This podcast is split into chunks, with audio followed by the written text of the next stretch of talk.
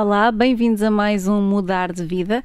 Eu sou a Ana Cristina Marques e hoje é dia para falarmos de autoestima, uma palavra que merece bastante atenção. O que é e porquê é que é tão importante e quais os sinais de que a nossa autoestima já viu melhores dias. Como de costume, são perguntas a serem colocadas à psicóloga clínica Filipa Jardim da Silva. Olá, Filipa. Olá, Ana. Bem-vinda outra vez. Obrigada. Começo por perguntar o que é que é a autoestima e porque é que ela é realmente tão importante. Um, tu dirias que é um dos pilares centrais da vida, se não o pilar central? Uhum. Sim, diria sem dúvida que é, que é um pilar central. Nós podemos encarar a autoestima como sendo o valor que nós nos atribuímos a nós mesmos, sendo que esse valor uh, vem de uma avaliação bastante subjetiva. Por isso, se nós nos, uh, no fundo, encararmos como sendo uh, bastante competentes e nos dando mais valor, naturalmente que por consequência nos vamos tratar melhor e nos vamos achar mais merecedores também de amor de nós para connosco e dos outros para connosco. E a esse nível nós percebemos o, o quão estruturante isto é nas nossas vidas, uhum. porque se a relação que nós temos connosco mesmos é realmente uma relação minada, em que nós de base não nos achamos suficientemente bons, não cuidamos suficientemente bem de nós, não nos respeitamos o suficiente, isto naturalmente que vai impactar em todas as outras relações, uhum. vai impactar na forma como nós nos cuidamos, nas escolhas que nós fazemos, em tudo. No caminho da vida, basicamente, não é? E que sinais é que podem ser esses numa pessoa que tem uma autoestima enfraquecida? Uhum. Sim, podemos encarar e destacar aqui alguns sinais. Uh, em primeiro lugar, há aqui uma dificuldade, normalmente quando nós temos baixa autoestima, em assumirmos a nossa voz, seja individualmente, seja em grupo. Uh, portanto, habitualmente temos medo de dizer uhum. em voz alta o que pensamos, com medo de sermos ridicularizados ou sempre num, num algo muito crítico internamente uhum. de que aquilo que vamos dizer não é suficientemente inteligente, por exemplo. Um, depois também temos aqui esta tendência para pedirmos muitas vezes desculpa uhum. uh, e nos pormos aqui numa posição inferior inferior ao outro e assumirmos às vezes um excesso de responsabilidade um, em, em, relação àquilo que é realmente uh, o nosso campo de ação e isso leva depois aqui a germinar muito em culpa. Depois também temos um outro sinal que acaba muito por ser esta questão da, da falta de valor. Lá está, uhum. achamos sempre aqui numa ótica de síndrome do impostor que nunca somos uhum. suficientemente bons, uh, portanto, às vezes isso mina as nossas expectativas em relação a nós próprios e, e a maneira como, como nós nos vemos, e isso naturalmente que também depois impacta na, numa dificuldade acrescida em fazermos escolhas, uma dificuldade em crescida em pormos limites aos outros e por fim, eh, eu diria que em muitas situações de baixa autoestima nós notamos comportamentos tóxicos compensatórios, ou seja, eh, aquilo que eu não sinto em termos de valor, eu vou me refugiar, por exemplo, numa substância, em comida, uhum. Eh, eu vou me deixar emaranhar em relações que, que são abusivas para mim porque, lá está, não me sinto suficientemente bom, uh, sinto um vazio cá dentro e isto faz crescer uma carência e essa carência depois, lá está, vai ser colmatada ou por com coisas, com objetos, com comportamentos, com pessoas, uhum. mas no fundo nós percebemos que se nesta nossa relação nuclear connosco estamos muito costas voltadas e, e não existe um amor pleno, não existe este respeito, uh, não existe esta admiração por nós mesmos, na nossa versão real, não uhum. na nossa versão idealizada. Uh, idealizada Uh, isto vai se traduzir, uh, lá está, de, de várias maneiras. Uhum. Há aí duas coisas que tu disseste que eu decorei que, que achei importantíssimas e interessantes. Uh, a primeira é este medo de falar. Eu imaginei logo que uma pessoa nessas circunstâncias, antes de falar, reflita muito sobre o que vai dizer e questione-se a si própria se a informação que vai uh, trazer uhum. cá para fora faz sentido ou não faz sentido. Sim. E outra questão também é esta ideia do discurso interior negativo, uhum. porque hum, às vezes parece abismal o que nós conseguimos dizer a nós próprios, não é? E que nunca na vida diríamos a outras pessoas, digo, de, de coisas más, uh, não, não, pro, não propriamente elogios. Sim, sim, se nós, eu acho que se nós gravássemos o nosso diálogo interno. Exato. Aliás, muitas pessoas têm uma certa rejeição e dificuldade em aderir a exercícios de escrita, precisamente por causa hum. disso, hum. não é? Uma das propostas que, que se faz muito em termos de, de, exercícios de desenvolvimento pessoal são os exercícios de journaling, portanto, de escrever, de passar para o papel o que está presente. Uhum E nós percebemos que uma das resistências maiores é o medo de como é que eu vou encarar no papel algo que eu disse, Exato. que quando eu digo é abstrato, vai e vem, uhum. quando eu escrevo fica no papel e torna-se concreto. Uh, portanto, eu não consigo fugir àquilo.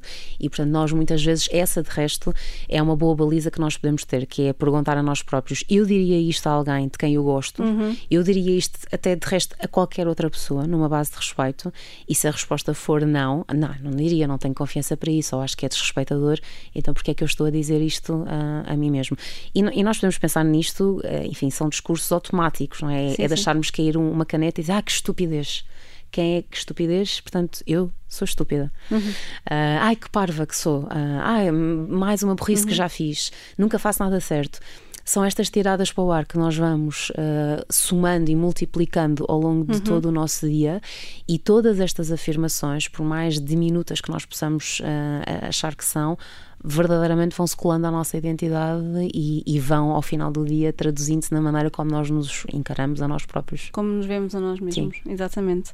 Um, e já aqui falaste um pouco de que se não temos uma relação uh, benéfica connosco mesmos, que, que isso depois se traduz em tudo o resto na vida, incluindo nas relações, e eu queria que me aprofundasse esta ideia de como realmente uma, uma fraca autoestima pode minar as relações que temos com os outros e, de certa forma, paralisar a nossa vida. Uhum, sim. Quando nós não nos amamos, um, em primeiro lugar, eu diria que vamos ter uma dificuldade grande que é em reconhecer o amor dos outros para connosco. Portanto, uhum. se eu não conheço essa experiência de me amar, eu posso estar perante alguém que gosta de mim, que está a demonstrar apreço e não a reconhecer enquanto tal. Portanto, posso ignorá-la, uhum. uh, pode-me passar despercebida. Depois, por outro lado, se a reconhecer até, posso ter dificuldade em aceitá-la. E aqui muitas vezes entramos em padrões algo disfuncionais e até sabotadores, que é eu, com frequência, tendo uma baixa autoestima, vou tender a me relacionar com pessoas, quer a nível profissional, social, romântico e familiar, que vão, no fundo, confirmar aquilo que eu acho sobre mim, que é neste caso que eu não tenho suficientemente uhum. valor. E, portanto, vou tender a me afastar das outras que precisamente mostram o contrário e vou ter esta atração, no fundo, fatal uhum. uh, por uma confirmação e desta profecia, não é? Que isto depois de vir uma profecia autoconfirmatória de que realmente eu não sou suficientemente bom. Depois também notamos que esta baixa autoestima vai, uh, sem dúvida, impactar nos limites numa relação com o outro, seja uhum. o outro, uma vez mais, num, num campo profissional ou pessoal pessoal, porque se eu não me respeito, e isso eh, em termos de não verbal e verbal vai se traduzir todos os dias da minha vida, o outro vai perceber isso e, portanto, vai-lhe dar aqui uh, os limites de até onde é que ele pode ir comigo. E, e não é por acaso que muitas vezes em contextos profissionais, uh, sociais e românticos, quando nós não nos valorizamos, nós também permitimos mais facilmente uhum, que os outros uhum. nos respeitem. E, Claro. Vai sendo aqui um ciclo que se vai perpetuando. E, ainda nesta ideia de relações, não só amorosas, mas todo o tipo de relações, uhum. uma pessoa com uma fraca autoestima ou com uma autoestima um bocadinho mais enfraquecida, digamos assim, uh, pode sentir de uma forma mais forte a rejeição, por exemplo, uhum. pode sim, ser uh, sim. quase como um ataque. Sim, pode sentir como um ataque, pode sentir como uma devastação maior uhum. um, e, portanto, é quase como se aqui, uma vez mais, a robustez tivesse mais enfraquecida. Alguém que não gosta de si, alguém que não se sente suficientemente bom, vai sentir precisamente com mais intensidade todas as experiências de rejeição. Uhum. Mais do que isso, aqui a grande questão é que vai interpretar como potencial rejeição aquilo que não o é. Um, e esta é sempre uma das grandes dificuldades em ajudarmos alguém com uma baixa uhum. autoestima, que, por exemplo, em termos sociais ou até profissionais, eu posso estar a fazer uma crítica construtiva a alguém com uma baixa autoestima e a maneira como esta crítica vai ser interpretada uhum. é de uma forma destrutiva, quando eu até posso nem estar a ter essa intenção. Um, e aqui notamos que os nossos filtros mentais, as nossas lentes, ficam muito distorcidas e muito enviesadas. Portanto, uma vez mais, quando nós dizemos um, que a nossa autoestima é fruto realmente de uma percepção muito subjetiva, toda a nossa existência vive com base nessa percepção uh, subjetiva. Portanto, nós todos andamos com os óculos e eu diria que é importante que nós todos tenhamos atenção a esses óculos e ao longo do dia os vamos limpando e vamos percebendo que estamos com umas lentes mais uh, foscas uhum. ou mais aprimoradas.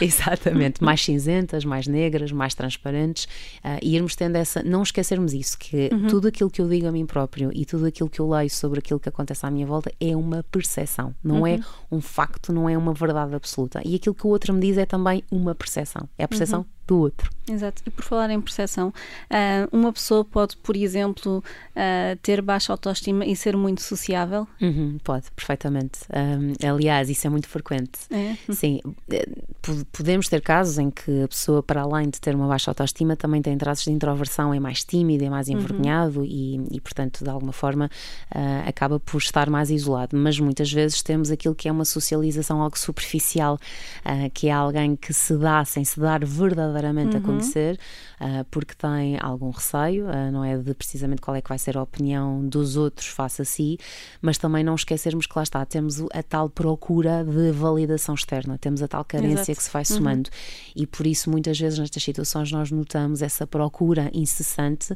de eu vou procurar que alguém me confirme que eu até tenho ao final do dia uma algum valor. Uma procura que nunca resulta efetivamente, pois não? Não, porque se eu não reconheço esse valor em mim, o que vai acontecer é que eu não tenho espaço dentro de mim para guardar uhum. essa valorização se ela surgir. E, portanto, mesmo que essa valorização surja, e ela surge sempre, eu vou, de alguma forma, atenuá-la. Portanto, eu uhum. vou dizer: esta pessoa foi simpática, esta pessoa gosta de mim, uh, esta pessoa percebeu que eu estava a precisar de uma palavra positiva e deu-me uma vez mais, o que é que eu estou a fazer? A descredibilizar uhum. todo o meu valor e, neste caso, toda a validação externa. E, e este, este é um ciclo vicioso depois que nos leva, sem dúvida, aqui a um, a um vazio crónico. Estava agora a rir porque, por falar em ciclo vicioso, está a passar na minha cabeça em ciclo uh, uh, o slogan de uma manteiga, portanto é quase inevitável pensar nisso. Mas, mas pronto, mas, mas continuando, uh, é possível uma pessoa ter autoestima a mais? Isso é, um, isso é uma realidade? Sim, nós, nós podemos destacar aqui esta questão de o que é que é ter uma boa autoestima e o que é que é já ter uma estrutura narcísica. Pronto, okay. e, e, há algumas pessoas, eu acho que têm medo de ter uma boa autoestima, precisamente fazendo confusão com uma estrutura de personalidade mais narcísica. E, portanto, quando nós temos uma boa autoestima, nós, no fundo, respeitamos-nos e valorizamos-nos. Portanto, damos-nos valor, sabemos que somos bons no que fazemos, acreditamos no nosso potencial e isso empodera-nos, isso dá-nos confiança no nosso dia a dia. Quando nós já estamos num funcionamento mais narcísico, nós achamos que somos melhores que os outros. Hum. Um, e, portanto, estamos nessa linha comparativa em que isso nos dá uma certa legitimidade uh, para agirmos de uma determinada forma, às vezes até atropelando o outro e desrespeitando o outro. Portanto, são duas coisas diferentes. Muito diferentes. Uhum. Sim. Ok. Olha, e estamos aqui a falar de autoestima, eh, de fraca de, de autoestima ou de alta autoestima, mas como é que nós podemos efetivamente trabalhar este conceito? Porque eu imagino que durante, no decorrer da nossa vida, ela, uhum. ela não seja constante, não é? Tenha altos e baixos. Sim, ela vai tendo vários ataques de resto e uma vez mais. Uh, convém aqui uh, desconstruir o que é que são conceitos de autoestima ideal. É? Okay. É? Portanto, este é um trabalho para a vida uhum. uh, que, nós, que nós temos, que podemos escolher ou não, uh, mas a ideia de trabalhar a nossa autoestima começa precisamente pela forma como nós nos tratamos. Portanto, as questões de autocuidado são basilares. se eu respeito o meu sono, se eu respeito as minhas necessidades uhum. emocionais e fisiológicas, naturalmente que eu vou estar a, a, a trabalhar por uma melhor autoestima. Também o investimento que eu faço naquilo que é o meu autoconhecimento e o meu desenvolvimento pessoal, se eu procuro perceber quem é que eu sou, as minhas principais competências, os meus principais valores, naturalmente que isso me dá uma margem maior para depois no meu dia a dia poder fazer escolhas aqui mais, mais alinhadas. Também uh, ser criteriosa uhum. na maneira como eu distribuo o meu dia, o que é que eu priorizo, que pessoas okay. é que eu permito uh, que se aproximem de mim, pro, o próprio treino e a própria importância de saber dizer que não, de, de saber delegar, uh, tudo isso são limites muito importantes para a nossa autoestima e destacaria também que em alguns momentos nós podemos precisar de ajuda profissional uhum. para trabalharmos a nossa autoestima. Uh, ela pode ficar de tal forma danificada uh, que em algum momento, de forma autónoma, já podemos não ser capazes uhum. de a reabilitar, uh, porque como percebemos depois entramos um, um bocadinho aqui nesta cegueira de não uhum. conseguirmos ver de forma diferente aquilo que está tão próximo e, e, podemos beneficiar, e isso, de resto, só vai ser sinal de coragem e de inteligência emocional e nunca de fraqueza. Exato, exatamente. Boa, boa, boa resposta. Olha, então dirias que, acho que esta pergunta eu sei a resposta, mas dirias que a melhor relação que vamos sempre ter uh, é aquela que nós temos com, com o espelho. Uhum. É a relação primordial, a relação que nós temos com, connosco de dentro para fora, uh, seja internamente, psicologicamente, seja com os pais espelho, é uma relação basilar e, e acho que vale a pena ser cultivada desde a nossa infância, passando pela turbulência gigante uh, da, da, adolescência uh, e, e mesmo hoje em dia, com todas estas expressões que existem de ideais de beleza, ideais uhum. de sucesso, tão proliferados em termos de, de, redes sociais, vale a pena uma vez mais termos a noção de, no nosso dia a dia, irmos fazendo este trabalho de manutenção permanente. Sim, eu posso persistir uma melhor versão de mim e tenho todo o direito de o fazer, ao mesmo tempo que eu possa cativar em mim um espaço para ter lados meus que eu não aprecio tanto, que não são se calhar tão bonitos uhum. e tão fortes como eu gostaria, mas aprender a respeitá-los, aprender também a encará-los como meus e com, com todo o respeito que lados melhores e piores merecem. Uhum. E é com respeito que terminamos mais um Mudar de Vida. Para a semana voltamos a pôr a conversa em dia e desta vez vamos falar sobre mudanças que não conseguimos controlar, como o luto, as traições ou os despedimentos. Por agora ficamos na bela e belíssima companhia de David Bowie com o tema Changes. Até lá. Still don't know what I was waiting for, and my time was running wild dead end streets, and every time I thought I got it made, it seemed the taste was not so sweet. So I turned myself to face me, but I've never caught a glimpse how the others must see the faker. Ah, I'm much too fast to take that test. Change it. Turn and face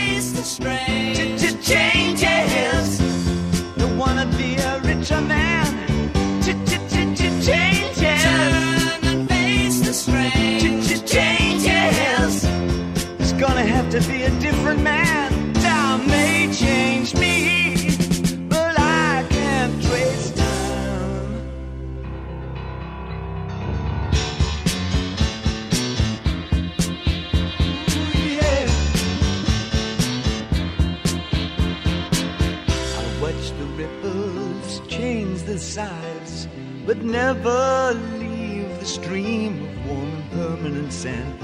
So the days float through my eyes, but still the days seem the same. And these children that you spit on as they try to change their worlds are immune to your consultations. They're quite aware of what they're going through changes. Turn and face the. Changes. Don't tell them to grow up of it. Changes. Turn and face the. Changes. Where's your shame? You've left us up to